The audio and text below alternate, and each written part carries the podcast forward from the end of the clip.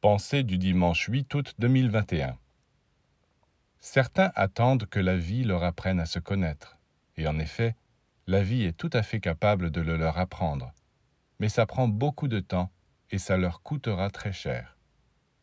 Il faut qu'ils sachent qu'il existe un moyen beaucoup plus économique, c'est de demander au ciel de les placer face à un miroir parfait, c'est-à-dire un être d'une grande abnégation qui n'ait aucun intérêt à les tromper, à profiter d'eux. Où trouver un tel miroir? Chez un initié. C'est à lui que vous devez demander Qu'y a-t-il en moi? Quelles sont les faiblesses que je dois combattre, les talents que je dois développer? À quel travail suis-je prédestiné?